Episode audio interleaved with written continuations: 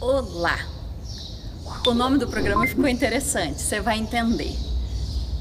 O que que acontece? Quando nós entendemos a nossa função, a nossa missão, o nosso chamado, o que nós viemos fazer aqui na Terra, né? E não simplesmente é, passar por aqui sem fazer nada.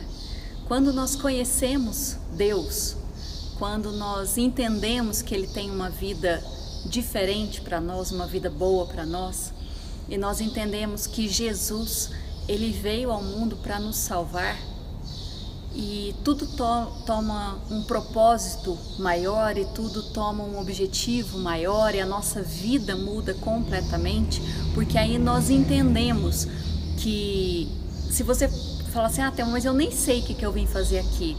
Um versículo que fala muito para todo mundo, e de pregar o evangelho a toda criatura. Então, assim, depois que nós conhecemos o evangelho, Thelma, qual é o evangelho? O evangelho é o que Cristo fez por mim e por você. Ele veio na terra, morreu aqui, ressuscitou para nos salvar e nos justificar. E se nós entendemos o que ele fez, aceitamos na nossa vida e cremos nisso e nos batizamos, que é a obra da nossa fé, nós entendemos que precisamos compartilhar isso com as pessoas, porque nós vamos para o céu, nós vamos, nós ganhamos a eternidade com isso, nós ganhamos a filiação de Deus e aí a gente quer compartilhar isso com o maior número de pessoas. Por quê? Porque nós vamos viver eternamente com Deus e queremos que todos à nossa volta, principalmente os que amamos, os que gostamos, que estejam lá conosco. E aí, quando a gente lê esse versículo, e de pregar o evangelho a toda criatura, é o evangelho, é exatamente isso que eu te falei, não é o que tem que fazer, o que não tem que fazer. Isso aí não é evangelho de Cristo.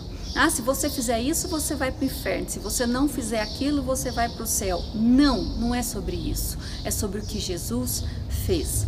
Então, se você sabe que você pode fazer isso, que você tem esse chamado de ir e pregar a todos à sua volta, você entende que você tem uma missão, uma função no reino de Deus. E aí, o que eu quero falar é o quanto você tem focado a sua vida nisso.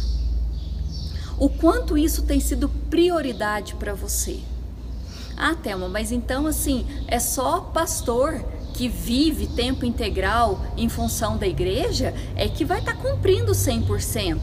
A gente que trabalha, estuda, que vive o dia a dia não, não tem condição. Aí que você se engana. Eu preciso deixar de trabalhar para pregar o evangelho? Não. Eu preciso deixar de estudar? Não. Eu preciso o quê? Você simplesmente precisa administrar o seu tempo para que você aproveite o máximo de oportunidades que você tem para levar o Evangelho a todos que estão ao seu redor. Agora, por que, que eu falei daqui ninguém me tira? Em relação ao foco. Se alguma coisa tem te distraído, se alguma coisa tem te impedido de pregar o Evangelho, se alguma coisa tem ocupado mais espaço na sua mente, no seu coração, e você tem deixado de levar esse Evangelho, opa, alguma coisa está errado. Porque isso deve ser prioridade na nossa vida. Tudo que acontece de bom com a gente, a gente não quer compartilhar, a gente não quer repartir. Exatamente o que melhor aconteceu na minha vida foi conhecer Jesus e entender o que ele fez por mim. Então, você não vai precisar deixar de fazer nada, ao menos que isso esteja te atrapalhando de seguir o chamado que você tem na sua vida. Então, repense algumas coisas, administre o seu tempo, porque a todo tempo você pode levar o Evangelho, a todo tempo você pode falar de Deus. Então, fique esperto. Eu, eu acho muito interessante para fechar aqui a vida do Binho é, Weberley. O que, que acontece? Ele é um evangelista. E ele fala muito, normalmente evangelista fala muito mesmo. Em todo lugar que ele vai, ele vai gravar, ele vai fazer alguma matéria, alguma coisa esse homem está falando, entendeu? Ele não para de falar. E quantas pessoas já conheceram Deus através da vida dele? Hoje ele trabalha também em comunicação aqui na igreja. Então ele ainda está sendo dois chamados na vida dele que ele tem desenvolvido com muita excelência.